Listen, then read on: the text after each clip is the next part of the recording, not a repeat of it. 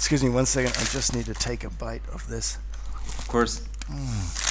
Mm. What is it? Uh, It's a mm, vanilla sultana scroll. Ah, okay. I was up all night. You know when you get sick and then the snot is dripping down your throat yeah, yeah, sure. Yeah. and it, and it burns you and it wakes you up.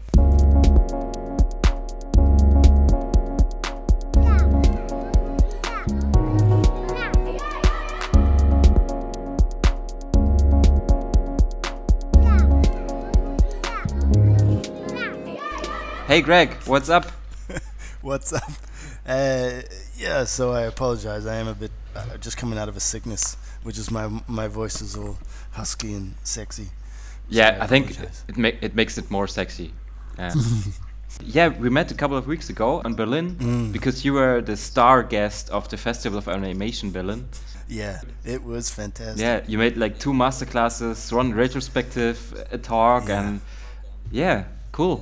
It was very uh, it was very rewarding, and I've never done that before.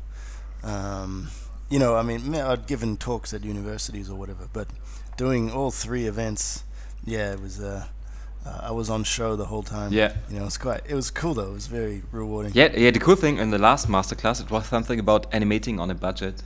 Um, the, Y- yeah, I- yeah. well, that was it was a kind of a weird. Actually, I just came up with that idea on the spot because I thought, you know what, what, what information can I, do I think that I have? I think. Uh, wait, wait, wait. Probably valuable. you Yeah, know? bec- because but but I couldn't enter the room because it was so, so crowded. They said I was there, but uh, so many people were interested in the, in, the, Well, in this masterclass, animating on budget. well, one guy was really interested, and he had a he put a he sneakily put a GoPro down by his oh, feet. okay. and I saw him, and I was look, I was I was doing the masterclass, and I was looking down, and I was like, he's recording this. So he had a GoPro and he had a camera, and so um, I approached him, you know, at the end, looking for a fight. Nah, just kidding. I approached him. I said, "Hey, could I could I have that recording Mm-hmm. um, from you?" And he said, "Yep." And he sent it through, and um, so there is a recording of it. oh, nice. Okay. Uh, yeah. And and you will you will um, sell it on your uh, web page soon. Ten dollars. Digital masterclass. well, I don't even know if it's worth seven dollars. Uh. Uh, No, I think it was eight or something. But yeah, you can make money out of it. yeah. Yeah, Yeah, yeah. the master. Well, actually, other people can make money out of it. Yeah, of course. Yeah, but But but yeah, I did think it was like the most uh, the best info, the most valuable insights that I could think of were Mhm.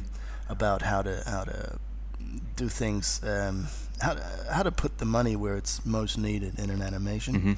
I think that's that's what the gist of it was. Yeah, and I think you you, already yeah you told uh, that you um, uh, coming from the feature film effects industry before you Yeah. you started your independent career, and um, Mm-hmm.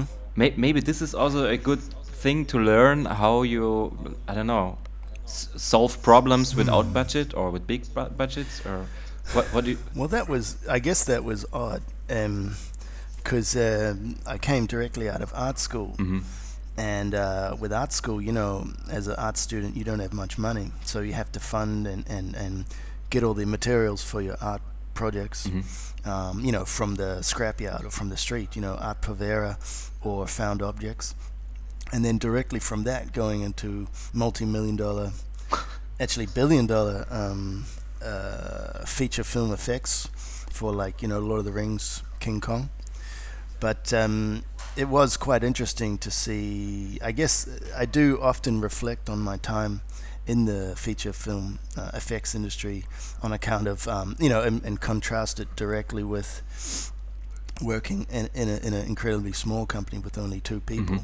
And and uh, seeing uh, obviously the scope of what can be done but most of the difference I think is in um, the amount of revisions that's tolerable in a in a, in a huge uh, production you know things will be I mean in modern effects things are being um, honed and changed and refined and Yeah, sure. swapped out Yeah. right until the end and I mean to some degree that's also um, um, doable on on a small um, budget with a small crew and and to some degree you know clients also expect that from boutique studios and if you're doing a little 30 second ad but yeah that's the major um, difference and, and thing that I often reflect on um, from my early days in the effects industry, contrasting with running a small business. Mm-hmm. Mm. Yeah, but but you uh, you work like I don't know on really big films like Avatar and Lord of the Rings? You, you, you, told me that. No, no, no, no. I, I actually only came in at the end of Lord of the Rings, okay. the very last film,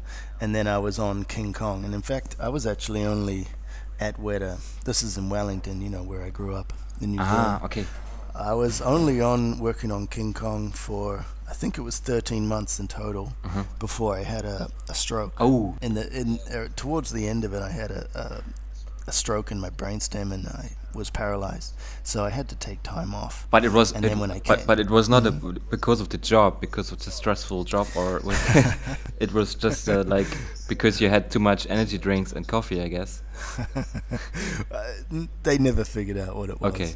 Um, and the doctors, obviously, they don't like to know what it was. They call it a congenitive defect. But anyway, mm. the the the uh, the outcome of it was I came back to work after seven weeks, and I was too slow. Mm-hmm. I was just I found myself too slow. I was taking three times as long to make a model mm-hmm. as I should have been, you know. Mm-hmm.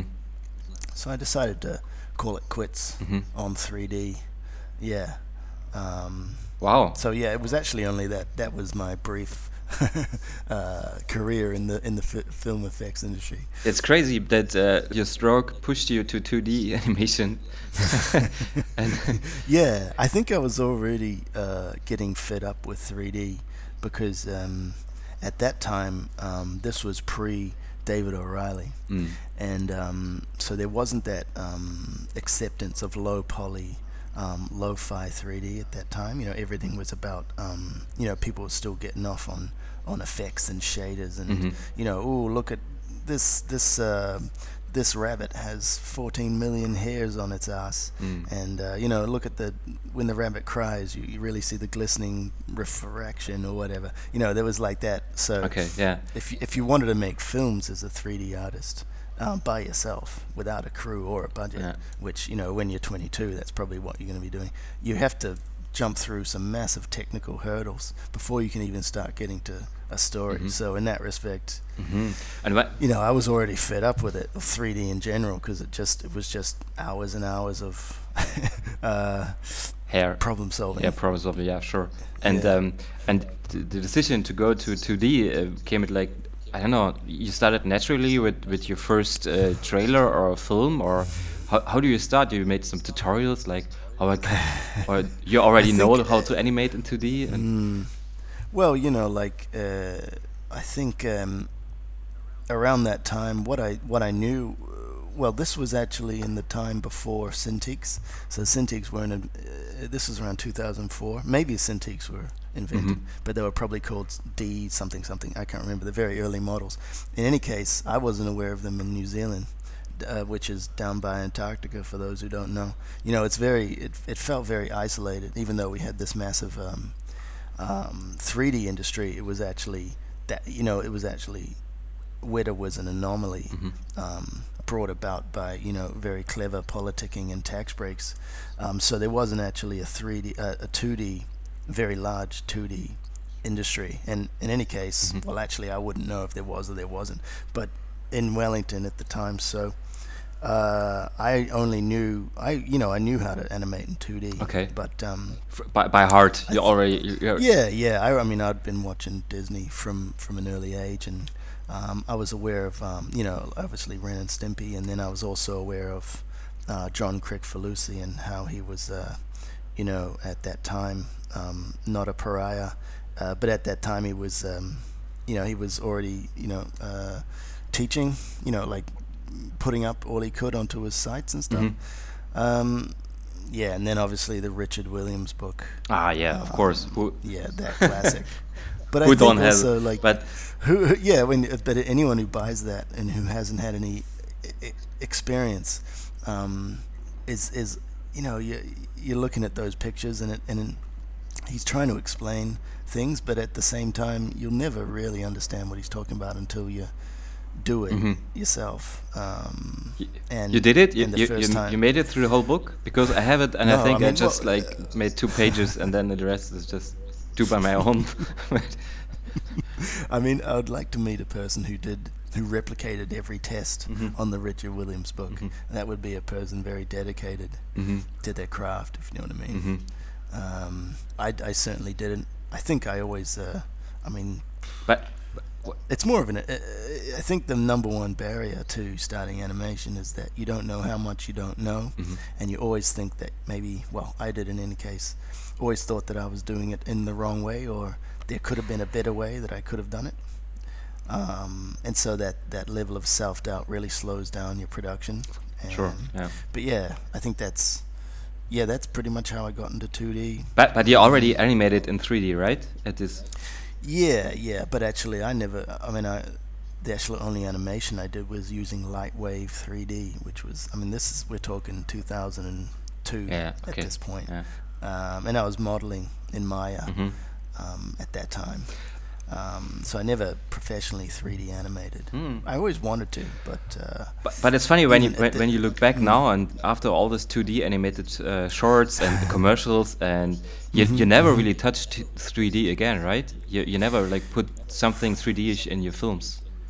I mean, yeah, I think that it scared me off once and for all. okay.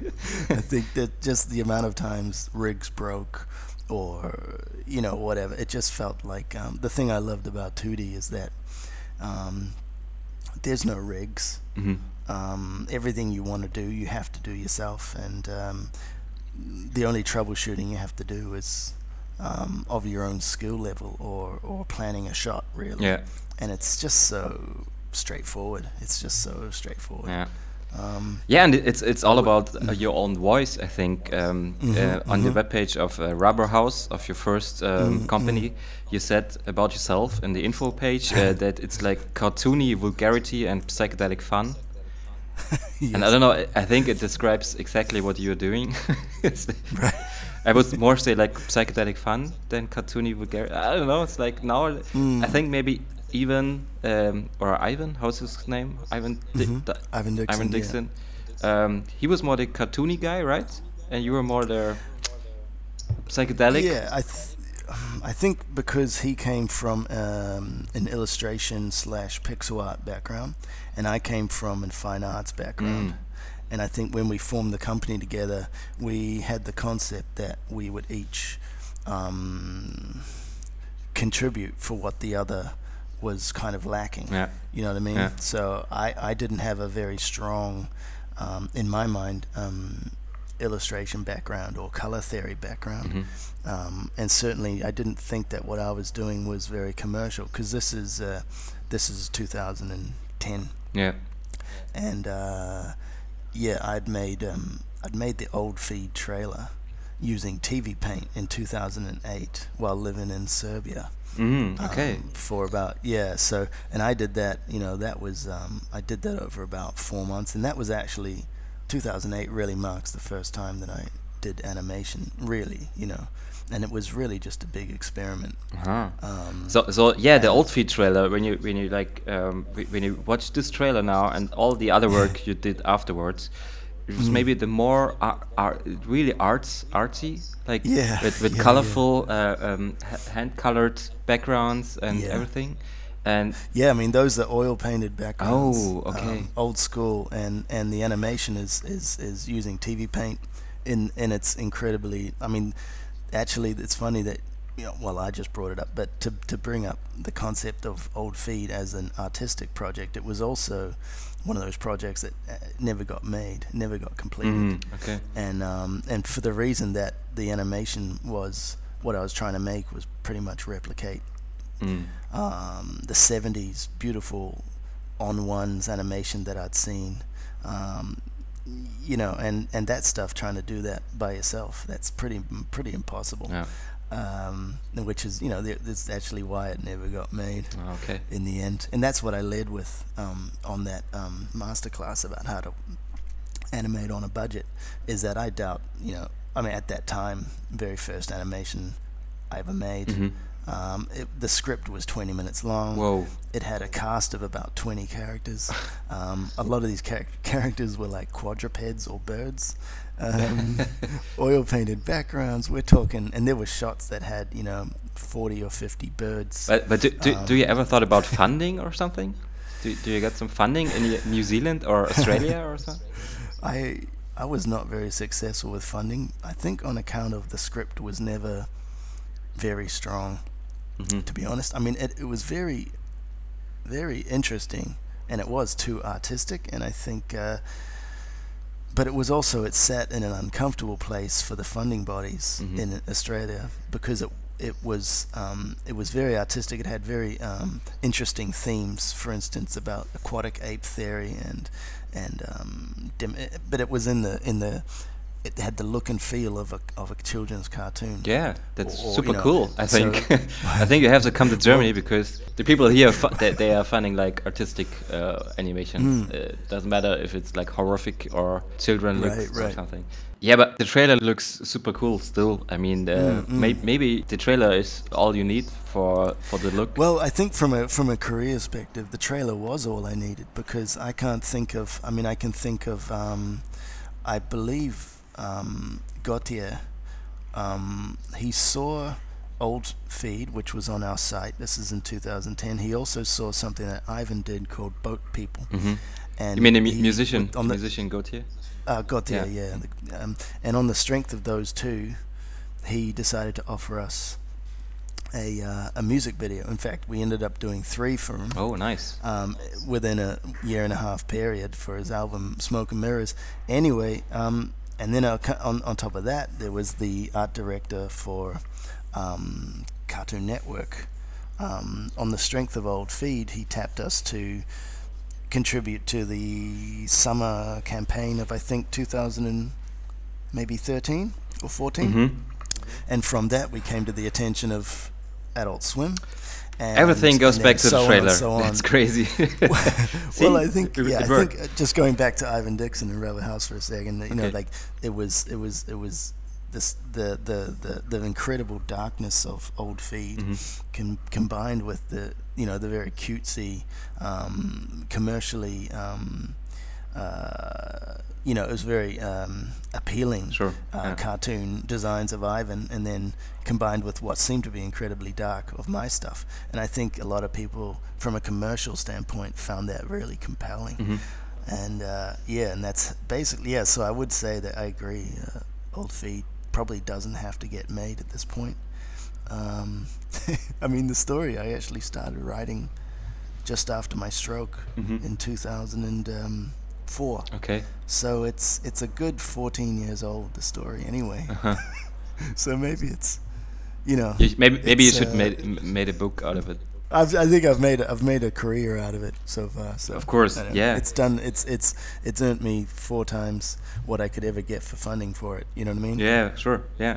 I mean, the, yeah, yeah. You made a couple of others, uh, other trailers. Um, the Lord is uh, another one. Four years ago, you put it on Vimeo. Yep. And Zor, the new one now, I think. Yep. And Yep. I what is it with me? I'm just doing trailers all the time. yeah, Uh, I'm not sure. May, maybe, may, I always thought you you only do trailers. Yeah, you you will experiment with your looks and make a new trailer, and then you think, yeah. oh, that would be a cool show or a nice film or something. Yeah, and, yeah. and Well, to be honest, I think it's. Uh, I'll level with you. Um, I really need those likes. You know, I really need that um, support from uh, the industry and, and my peers. Mm. So if I'm going to be, I'm not one of those people. There are animators and filmmakers who will just like not show anyone anything Mhm.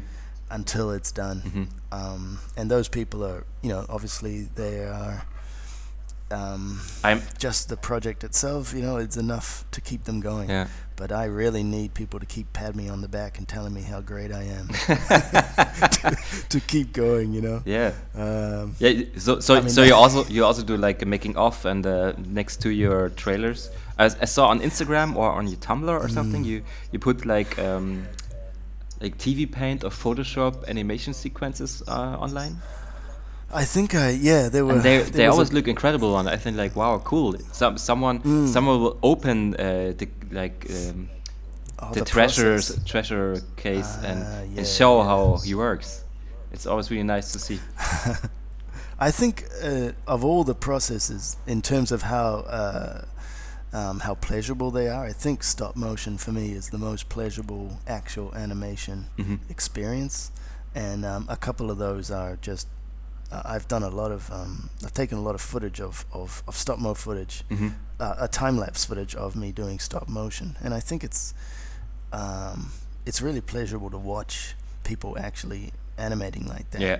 Um, I mean, drawing as well. I think you know what's the old saying about? It's not really a saying, but it's like you know, um, the rough animation has so much energy in it, and it's it's full of potential. And then every time you you clean it up or you, you, you start to tie down the animation, you lose a little bit of that potential and that freedom in it, and it starts to get it just loses more and more life. Exactly. Um, yeah. Yeah. That, that's that's, that's a what I big like problem I have stop- with my stuff as well. Oh, really? Yeah. I was going to say that stop mo doesn't suffer from that problem. Mhm. So there is no rough phase, and, and it's just you you have exactly as much life as you put into it at that moment that you actually do the stop mo. Mm. I always find that quite that's quite nice about uh, stop mo animation. I'm talking about cutout because you don't have to go through that process of, of, of disappointment where you're like, oh, the shot didn't quite capture the life that it had when it was rough. Mhm. You know what I mean? Yeah, yeah. Yeah. Yeah, but, but sometimes you have to um, do a rough animation for stop motion as well. You know, Yeah. you put Ah. it. I put it sometimes underneath my stop motion animations that I see. Like, Yeah. there's the character coming from left to right, and how much is the timing, yeah, and yeah. True, so, true. For example, when there are a lot of like steps to walk, so Yep. Yeah. I have it in front in front of the. I actually don't do that because I like to force the issue. Like Mhm. I just like to sort of do it, um, just do it, um, just wing it, just, and then like you know if you if you screw it up, you gotta like quickly pull something out of the bag to save true, the yeah. shot.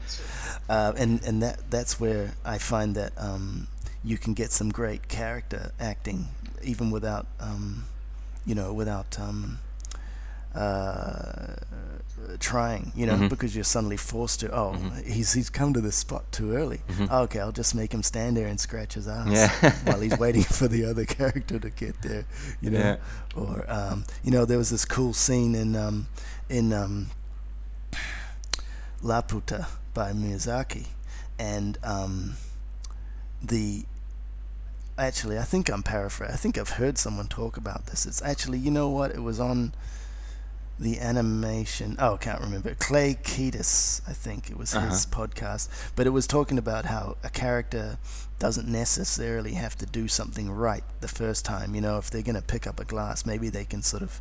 They, they sort of fumble it and it sort of drops back down and they have to readjust their grip and pick it up. Mhm. Um, and you know, in the, in the Laputa, there's a point where the little boy is about to catch the princess. Whoops! Spoiler alert. Um, catch the girl floating down from the sky, you know, and he's holding the meal for his for his boss. And he and he and he runs up and he and he's reaching out to grab her, and then at the last minute he remembers to put down the meal before reaching back up to get her. You know, that's the Ah, kind of okay. little little character thing. Hmm. And obviously, I think you know they didn't. They I think they actually put that there on purpose. But it's those sorts of things that you can get if you if you don't plan everything out. You can just have these little mistakes. Um, yeah.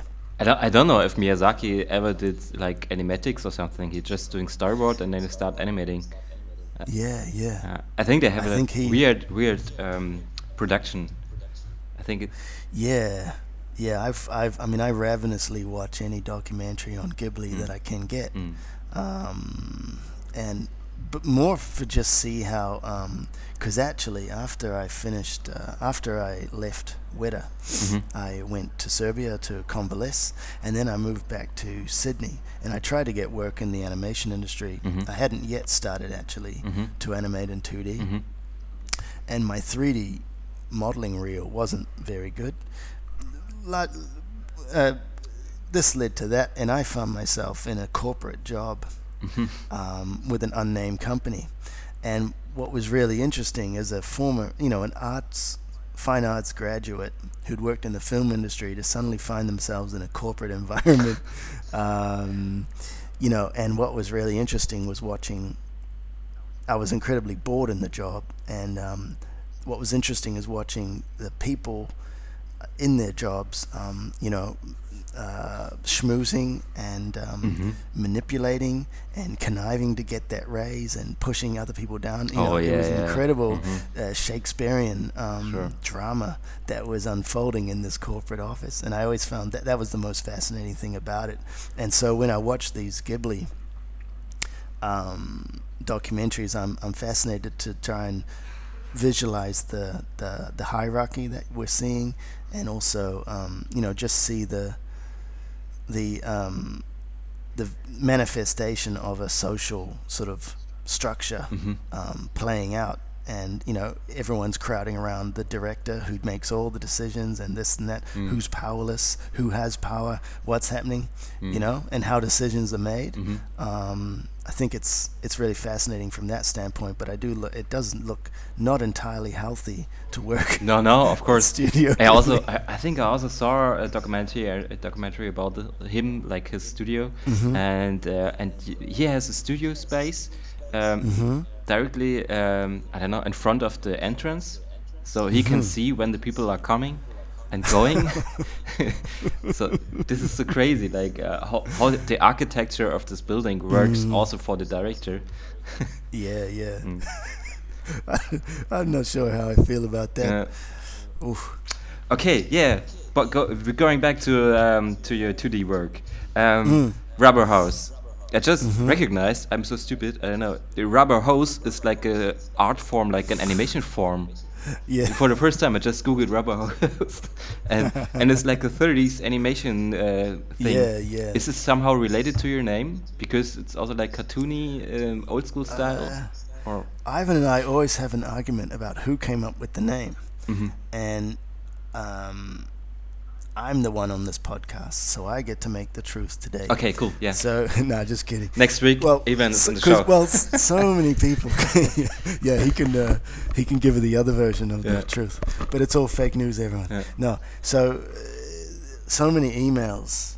We, you know, in, in interviews or whatever, will be introduced as rubber hose animation, or and the other interesting thing is getting so many emails from petroleum product companies trying to sell us petroleum and rubber products. oh fuck. Anyway, yeah. But I think the first iteration of Rubber House was actually Rubber House, and the house was spelt the German way, H A U S. Mhm, Okay. Um, and I think I, I never actually thought about Rubber Hose. Um, So it was a co- as, you know, coincidence. as a play on the word. Yeah, I think it was a complete coincidence. But that said, you know, um, Ivan was a massive fan of Popeye, um, and so was I. And and you know, uh, we also thought that. I think going back to the animating on a budget, um, in the early days, we didn't really have that much money, and um, uh, one of the concepts that we really embraced was um, the concept of uh, floppiness Mhm. being a way to, like, you know, at the time there was a lot of smooth motion graphics type yeah. 2D animation. There's a lot of 3D. This is very early on. I think there was a bit of a there's been a bit of a renaissance in 2D animation since 2010, and um, so you know suddenly a lot of commercial clients were wanting 2D animation, as opposed at that time you know most of it was all 3D or After- or motion yeah, graphics. After Effects, And yeah. since then, yeah, there's a big boost in character animation. Mhm. Um, yeah, so we found that doing floppier kind of from a design and motion standpoint, um, doing floppy kind of rubber hosey stuff was was a good way to sort of hide mistakes and and not be forced to do incredibly uh, smooth animation, which was a bit time consuming. Um, and also, you know, we just like that style. Yeah. Um, it's just really great, and I think we're really lucky that clients responded to it in the way they did, which is offering more work or asking asking for jobs in that style. Yeah, cool. But deciding the name Rubber House, Mm. uh, um, this concept came before you made the logo, right? You, you saw yeah, Rubber yeah, House and then you decided, Yeah. yeah, cool. We can Yeah. get more jobs about it. Yeah, okay, cool. yeah, I'm not sure if, if a lot of people said that's the best name ever, and a lot of people said that's the worst name ever. so, I you know, and now I've got this new company, Truba, and that's a lot of people say, you know, they write to us and hello Tuba. Oh no, or, of course, um, yeah. Someone wrote because of the music instrument tuba. Yeah, yeah, yeah, yeah. yeah. Well, truba means trumpet in Serbian, but uh, yeah, yeah. So when it comes to a company name, um, you know, the the one thing that I always find really difficult when people when someone writes to me and says we want could you do a music video or something for me? And I and I and I try and google them and their name is incredibly close to either another city or a bigger artist who yeah. also has the similar name. Suddenly you just can't find anything on them um, so that's the. That's you mean the you mean you mean like James Brown, your sound designer? you have a really nice really nice sound designer. I mean James Brown. What yeah, is this? Yeah, yeah. yeah, it's been a it's been a curse for him, I would imagine. Uh-huh. Um, yeah, I think his his website um, used to be James Brown is dead. Yeah, I know. Uh, yeah, yeah. And now the new one is James Peter Brown, but yeah. Mm, uh, okay. yeah, it's, it's yeah. really hard. Maybe yeah Maybe a nickname yeah. would, would, yeah, would be yeah. a. And then some people have their name, like just their name.com. Yeah. And then some people put their name and then design on the end or studio. Mm. I hmm. mean, that's hard. I mean, yeah, you you are hard. also like you are not a big company now. You're you're like no. at the moment. I mean, yeah. uh, who knows? But um, it looks like a studio. It looks like a bigger thing. Truba Animation, you know yeah. that it's like okay, it could it could grow well, I think that actually came from. I mean, you know, I, my experience of the animation industry is actually, you know, it's, it's really from a southern hemispheric, you know, mm-hmm. viewpoint. Like, um, you know, there wasn't much work in Sydney or uh-huh. Melbourne or Australia at that time for 2D. Um, I think you know there's a few companies there's more now. I think at that time, I think one of the big studios, Mighty Nice, was just just starting up around mm-hmm. 2010. But really, there wasn't much, and so um, most of the work that Rubber House got, and now the most of the work that Truba gets, is not from Australia, mm-hmm. and it mm-hmm. never was, and it's mostly from overseas. So, mm-hmm. in that respect, um, we just had to hustle best we can. Mm-hmm. Um, and our, uh, you know, I think um, our our business model really was to um, bring in work from overseas and then gather our crew and do the job. And then after the job's done the crew disperses. So you know there's two principles uh, there was two principles in Rubber House and there's also two principles in Truba and it, the, the business model stays the same. We gather a crew uh, for the job and then after that's done um, yeah, know, that's cool. Yeah, again. yeah. I'm, so I'm, I'm pretty you, sure you, that's pretty. You, you also know, take uh, freelancers from uh, like international, like yeah, world yeah. people. yeah, I mean, I have no problem. I mean, that's the thing. Most of my business is conducted over Skype with clients, and also most of the freelancers um, that we're working with are remote. Mm. Um, mm, yeah, that's as well, and that's great. Is that you know, mm-hmm. uh, you can just grab whoever you really like, provided they're yeah. available, and that's the problem. If someone's good, they're not going to be available, mm. unfortunately. I mean, most of the time. So mm. you really have to be lucky to get people mm-hmm. um, available, really.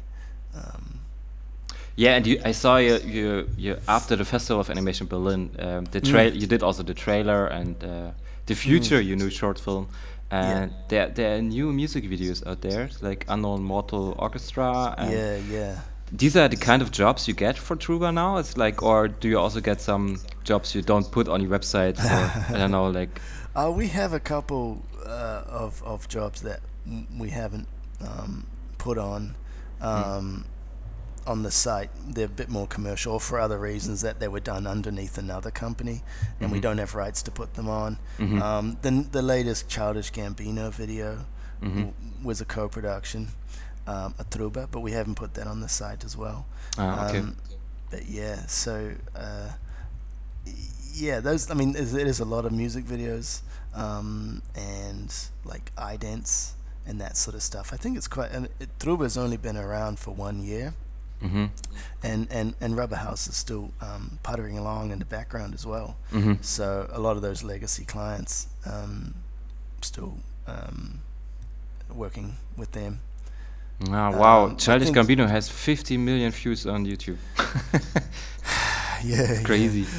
so is there, there, is- it there, is. there, is there money again in music videos? It's like I, I can't because for me as an animator Mm. in Germany, it's really hard to get like maybe it's the style I, I have. I don't know, right. but it's super hard uh, to to get like cool jobs. It's more like you get a lot of jobs Mm. for uh, stupid commercials, and they don't they are not interested in any style. They're just like we have this, and can you please Yeah. make it move, and you get paid for it. And yeah, okay. I guess I guess uh, yeah, like the music videos aren't that um, profitable.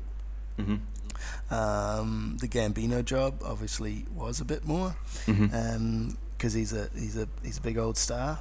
hmm Um, I think you know 50 mil, um, 50 mil views. Um, you know, I cry myself every night to sleep because it's not as many views as This Is America. You know, Mm. that's 350 mil. hmm Um, no, I don't cry myself to sleep. But, uh, uh, you know, that was a great video, and we had a huge um, crew on that. But I think also, as I was saying before, you know, it was August, and um, a lot of people were on holiday in in Europe, Mhm. um, which is a really big problem if you get a job offer um, in August. Yeah, sure, of course, yeah. oh man, it's it's tough getting a crew. Um, yeah, I mean, in terms of like you know, our business model mm, is obviously um, doing a lot of commercial stuff and then using that to fund Mm. um, what we uh, what we you know like you could call them passion projects or whatever, but in reality, it's you could even call it marketing in the way that Old Feed, the trailer, was a was a film, and yet Mhm. it, it just stayed as a trailer, and yet it just sat out there um, bringing in work Mhm. for years. Mhm. Um, but yeah, you know, right now we're working on Zor, um, which is uh, you know it's tipped to be a series. Um, Oh, nice. We're gonna kick it. Yeah, we'll kick it off with a short, um, which can double as a pilot, and then um, I th- I think that's because like you know um, where it's at at the moment is a, a you know a Netflix or a Stan or an FX or whatever you have series is Mhm. is you know where a lot of people's career um, that's where a lot of action is happening at the moment. I Mhm. guess at everyone at, at whatever stage in their career is going to um, have a different viewpoint on what where the opportunity is currently lying. Um, and uh, but I think I've written the script for Zor, and we're we're you know we're in in pre-prod at the moment. Nice. Um, but uh, it is going to be a short, like a standalone, but Mhm. it with a small tweak, it can become a pilot. So in that respect, if it never gets picked up for a series, it won't be entirely wasted. You know what I mean? Mhm. I think I've done enough. I've done enough pilots where they've not been accepted, and um, How many? never. You mean La- Uh, Lasso, Lasso and Comet? Lasso and Comet also Uh-huh. did um, uh, like did the production on on a couple of other pilots, Mhm. um, and um, you know it's always a bit. Uh, you know, typically they're about three minutes long, and and ju- you know they're just used to test the waters. Um, hmm so yeah, I feel that you know it's just to make it not wasted time. Yeah, cool. But but but short. you have you have a concept behind doing short films. It's not not the short film itself. It's just it's like how, how you can uh, push it to higher things. You know, it's like Yeah, it could be a TV series or something. So Yeah, yeah. I think you know if you if you can build in the potential and be prepared to grab it if it comes. I mean, I remember people. Man, I sound like an old man. I remember. yeah, you're you're like a, you're a big in business, uh, long for a long time. I mean, it feels like it. It feels like it. Excuse me. I'm just gonna drink some coffee, and you can edit this out. yeah, of course. No, I drink uh, Mm. some ginger tea as well. Oh, it's cold now. hmm That's the stuff. That's the stuff. I how did I get started talking on Zor? It was um yeah, talking about um what what we're doing at the moment. And I think um yeah, I think that's what I'm excited about. Yeah, I, I mean, um, we, we we came up with like commercials and money and your oh yeah, that's your right. passion projects. And, and you you mentioned about your style. Yeah, and and I, it got me thinking about um, my style and mm-hmm. thinking, you know, how many I have, and I was just wondering myself, is that a is that a uh, is that a um, a, a benefit or, or something that's holding me back. Because I do certainly have a lot of um I, I do anime style I do cutout stop mo I'll do um, you know like the Lord which I think looks a lot more like your stuff. But um, but I think no I, I think you have a style. I mean you, in every film there's something mm-hmm. from your um, line work or like your your drawing skills or faces, right. eyes. You can see that even if I'm doing an anime thing or or uh, or let's say the Lord or something, contrasting those two. Yeah. Um, I think yeah, I feel that I, I don't want to do anime alone. That that sort of when I say anime, I mean realistic style. Mm-hmm. Um, it's just so laborious. I don't think I want to do it alone. but I'm quite happy to do like the Lord style or cutout alone. That's mm-hmm. that's easy. But yeah, the realistic style is so. I think it's you know the realistic style. So look at the Zor, you know, mm-hmm. um, or or or Old Feed. Um, it's more realistic, and that brings me back to 3D animation, mm-hmm. and and how you know with 3D animation you have to do so much work just to get it looking realistic, and then you can start being creative on top. It's the same kind of thing with with more realistic animation. You have to do so much work to get the physics and the form right yeah. before you can start. And then on top of that, you've got to, you know. Um, but I mean, I I, I obviously um, love um, French and Belgian animators. I think they're just the best. Of course, yeah, they're the best. Yeah. yeah. Um, and thankfully, I, I, get to work with a lot of um, French and, and Belgian crew. Do you ever do, do you ever thought in uh, going to Gobelins or some or or? I'm I'm too old for Gobelins. okay. Uh, there was a brief moment where I think you could get a um, you could it's like the old man course, no, sorry, old person course. Uh-huh. Uh, summer summer camp. I'm even too old.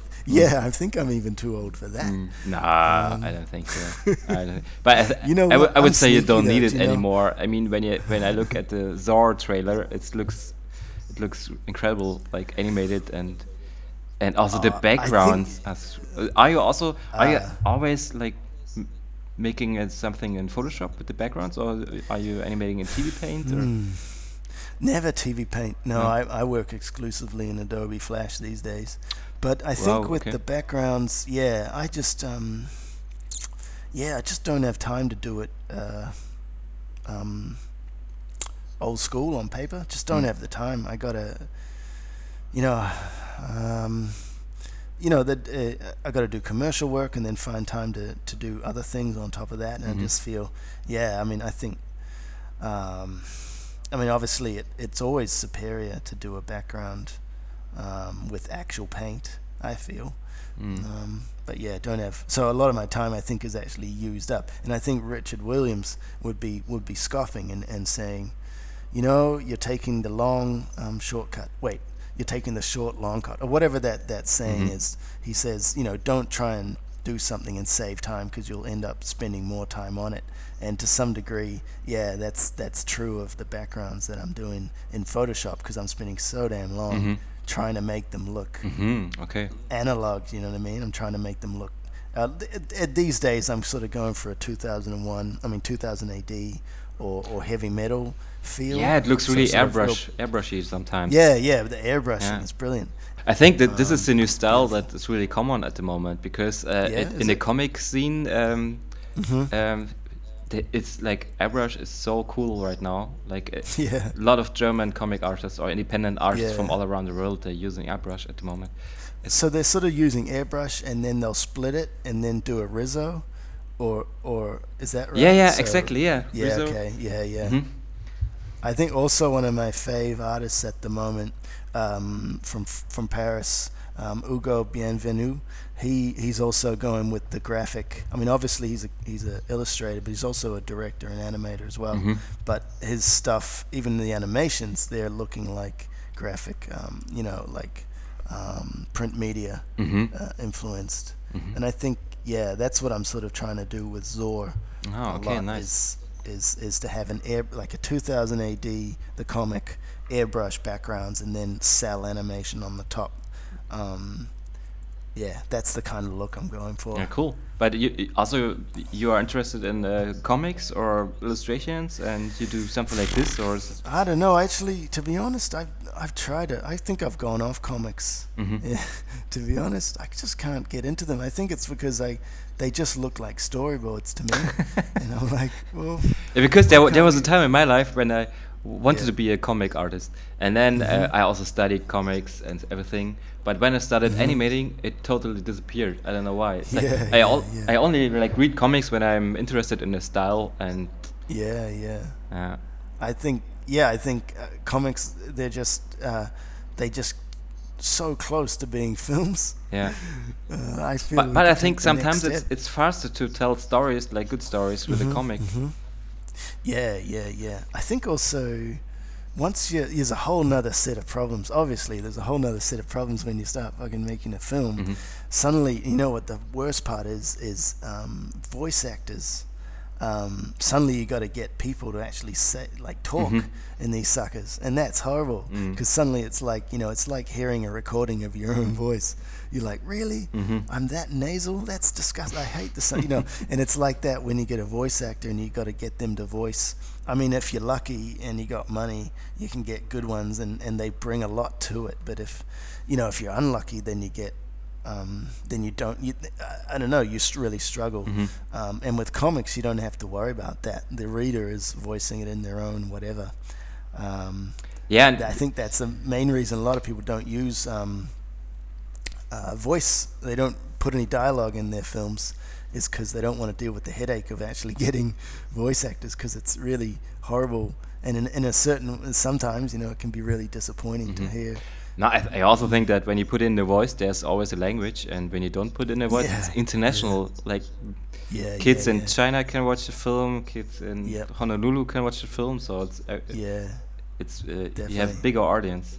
But I've actually thought about like I actually want to, you know, for myself, Mhm. um, get voice actors in different languages so that I don't have to.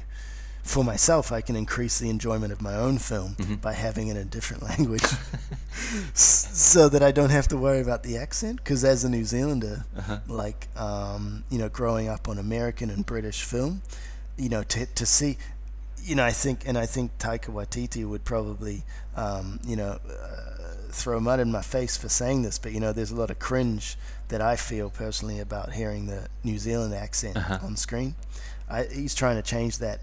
Um, but for me, yeah. Uh, for instance, in the future, um, I got the sound designer um, Skillbard. So one of that duo, Ooh. uh, Vincent uh, Vince Oliver, he he just put in the voice in that film as scratch, and then his crazy English accent. I loved it so much that I was just like, man, we're gonna go with this accent. Oh, And nice. You're gonna go with your voice because it's just fantastic. And I think that's from a, you know, from from me not wanting to hear my own voice or not wanting, particularly not wanting to get American sounding voice actors because I'm sick of every single thing you see having American voices.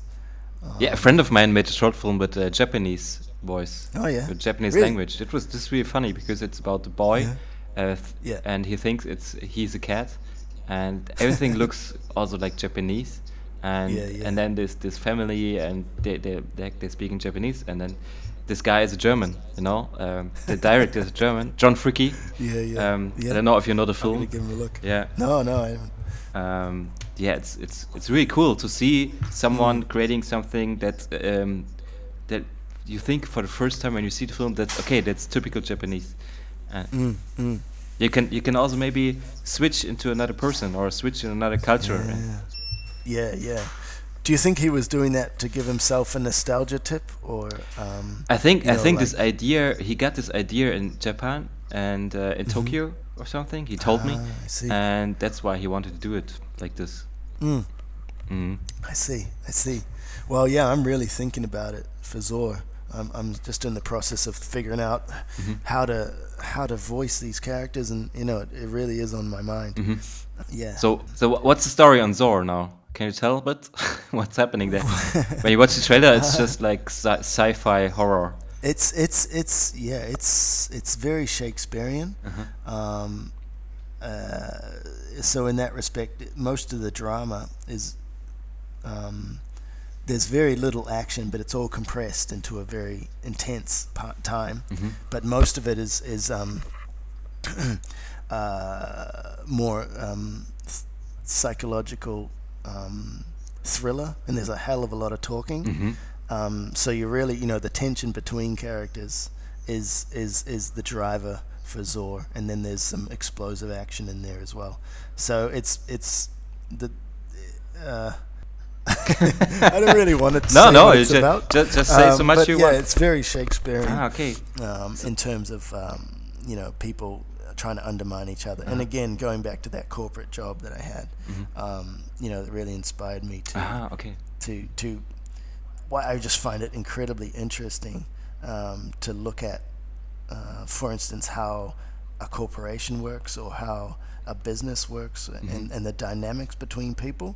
It's really fascinating. And I think you saw a lot of that in the early Game of Thrones seasons. Um, they were really fascinating to watch. In terms of world building, the world building was explored through the dynamics and the hierarchies and people trying to, you know, um, you could really sense the powers and the restrictions involved in in the world of Game of Thrones, and I think that's that's the thing that really hooked me on that show. I was really bored by any action sequences, or you know, anytime someone got out a sword, I was like, eh, who cares? But it's more the tension and the interplay between character dynamics and people's motivations, trying to get this or that. Um, yeah, so that's a lot of what Zor is going to be about. Oh, nice. So, so, Hmm. so you already compare it with Game of Thrones? Uh, it'll be better than getting. yeah. well, in my opinion, the la- the last season of Game of Thrones was absolute rubbish. It felt like it was directed by a 14-year-old fanboy. I thought it was it was Yeah, too much, too much was- dragons, too much war, and too much Yeah, everything. Yeah. and I think I mean we don't have. I mean, again, if we start talking about it on your podcast, Mm. it's going to turn into a YouTube party. But I think you know it really just lost any Mm. tension. It just all dissolved. Mm-hmm. Um, it was just had it held nothing. Mhm. But, but when, when you develop your story, um, Mm-hmm. are you like uh, uh, you get inspiration from books or from films or from the real world? You just told us that uh, illustrate Mm. like inspiration from the company or from Game of Thrones maybe. But uh, wh- when you work out the story, how you do that? Yeah, I think I'm trying to figure out. Well, uh, just a couple of golden rules, which is don't be boring for the audience. Um, I think Zor is really just a container to show some incredible action sequences, but even action sequences don't mean much unless there's stakes attached to them. So in that respect, it's you have to build an an entire world and um, a hierarchy and character dynamics and motivations and conflict in order for the um, action to have any uh, impact at all emotionally. Um, I was watching Gundam Unicorn Special, blah blah blah, something last night, and and uh, from a nostalgia point of view, I think this was made in 2010. The animation was full on old school 80s, you know, it really, and they even had like 80s bouffant hairdos uh, of the characters. I, I was, and, and by the end of the action sequences, I was gripping the edge of the couch.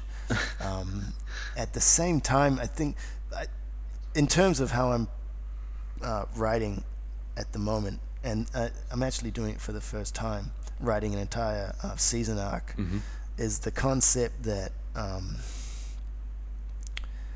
uh, I used to, you know, there are 80s animes with incredible mecha action, but the main, the two main protagonists are just two uh, guys, and they're in two different machines, and their only conflict is that one of them needs to beat the other.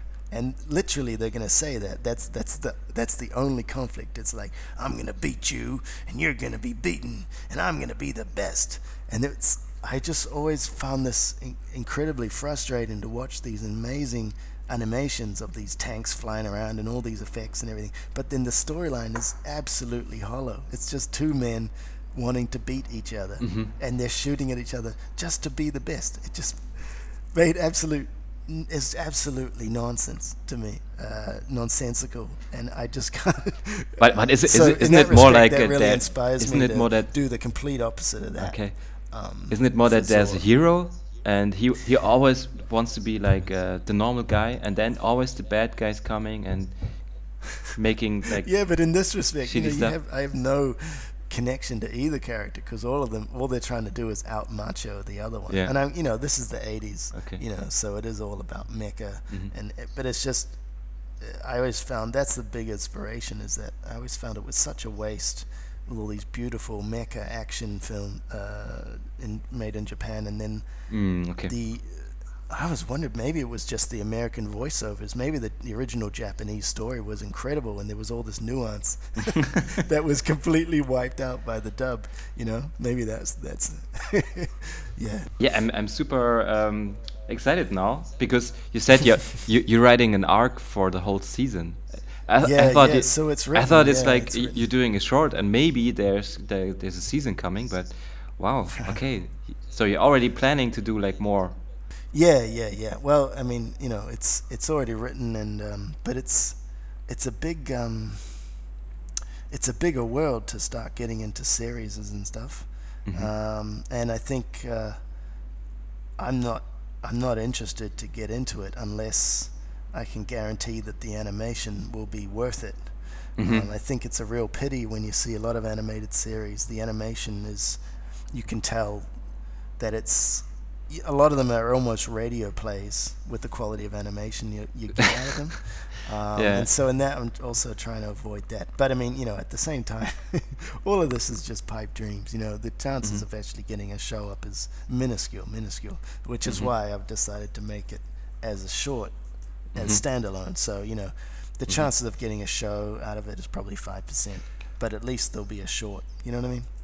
Yeah, of course. I mean, short is there, and then from there on, who knows what happens? But uh, respect, respect, my friend. I mean, the, a whole season. Can, can can can you see yourself for the next ten years working on this show? Ten years, man. That would be. Uh, I, yeah, I don't know. I don't know if it's good enough. I mean, Mm. poosh, I don't know. It's, gonna be the- the next I master of the imagine it would universe. be- I can imagine it'd be incredibly draining to try and maintain quality throughout a Mhm. however many seasons. Well, I don't know. I'm looking forward to you know, eventually pitching this sucker next year. So Yeah, cool.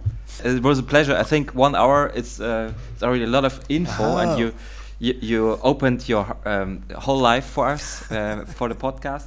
Yeah. So next to Zor, what can you like? What's your next project now? Is there some some Ah. some cool new music video with like Uh. hundred million views or no, no. I think I'm just trying to take a break at the moment. yeah. And uh, obviously, you know, um, there's been a lot of interest after the Gambino video. Mm. Um, so there's a few jobs on offer, but you know, it is um, just taking a little bit of a break. And uh, uh, you know, at the moment, where me and my wife Nina, uh, we run Truba together. Ah, we're so we're in Serbia at the moment. Say hi to Nina. Yeah, I will. I will. so in that respect, you know, we're just living the um, living the life of, of having freedom to be wherever we want in the world, and it's pretty great to be close to Europe. Um, I mean, Serbia is Europe, but it's also um, uh, it's pretty central in terms of we can go to any festival in Europe, um, just drive there or fly there. hmm Um, yeah, we're going to go to um, the Chitose Japanese um, uh, Oh, International nice. Airport Festival because uh, the Honeybee music video for Unknown Mortal Orchestra got into that. Cool. Um, yeah, so I think uh, yeah, just really enjoying uh, the freedom that a little bit of success can can give you is what we're up to at the Of moment. course, yeah. I mean, you worked on a lot of stuff uh, in the last time, so um, Goodness. It's Yeah, it's a okay. It's okay for you to settle down a bit. and Yeah, uh, and that's the other thing I've said is that uh, when you the only reward for success is more work. You know what I mean? That's that's pretty much. I mean, there's a bit of money involved, but you know, if you if you if something you make blows up, then you know the emails start flying in, and, it, and it's a lot of work on offer. Um, And that you know, if you're already tired, Yeah, it's sure. kind of a burden. get, get get more work. yeah, Uh, never will stop. yeah, But uh, do you will um, finish Zorn the next year and put it to festivals? yeah, yeah, definitely, definitely. Ah, nice. because yeah, the production model is is deliberate, and the way it's written is is it's deliberately made so that it's actually achievable. Unlike old feed, uh, you know what I mean. But still with good quality, and that's the major aim um, for it. So so Yeah. we can we can see you and Nina next year in Annecy at the festival. Let's hope so, Mhm. or uh, perhaps um, cartoon forum or cartoon movie. Who knows? Yeah. okay. Cool. Yeah, super man. It's been Super. fun. Yeah. Can you say something in New Zealand accent? I'm really excited to hear something now because you don't like Oh. it. I uh, um oh give us give us some Weet-Bix. Oh far out. Actually I've been look I, you're, you're too long in Serbia now. Yeah. actually I've been living in Australia for twelve years.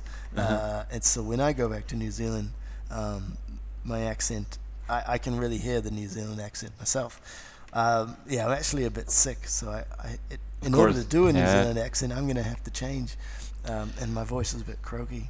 hmm hmm I felt t- to hear that accent. Yeah.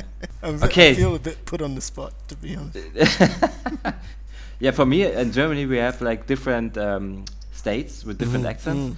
and I'm from a state. It's in the middle of Germany. It's Saxony, Mhm. and they have the stup- most the, the stupidest accent in whole Germany. and and the problem now is that uh, a lot of like fascists come this, Oh, from this no. area, and fascists plus this accent, it's like mo- more stupid than ever. And now it's like I'm a bit embarrassed to say that I come from this, but yeah, I'm in Berlin now, and people here are cool. Ah, so it's like the, the the Parisian accent versus, you know, mm, Southern or something. Yeah, no, I think the Berlin accent is also like um, it sounds real rough when you Oh, speak like a Berlin German. You you won't understand it when you ma- make German class, and then uh, there's a normal German, and then you try to understand Berlin German. It's also a bit difficult to understand. Mm. You can say gut or jut. Really? and that's the same word here. yeah. Okay, enough for me. So, Mm. Truba, Greg. Uh, goodbye. Yeah, Thanks for bye. having me, Robert. Yeah, thanks for having you. All right. Okay. Cheers. Cheers.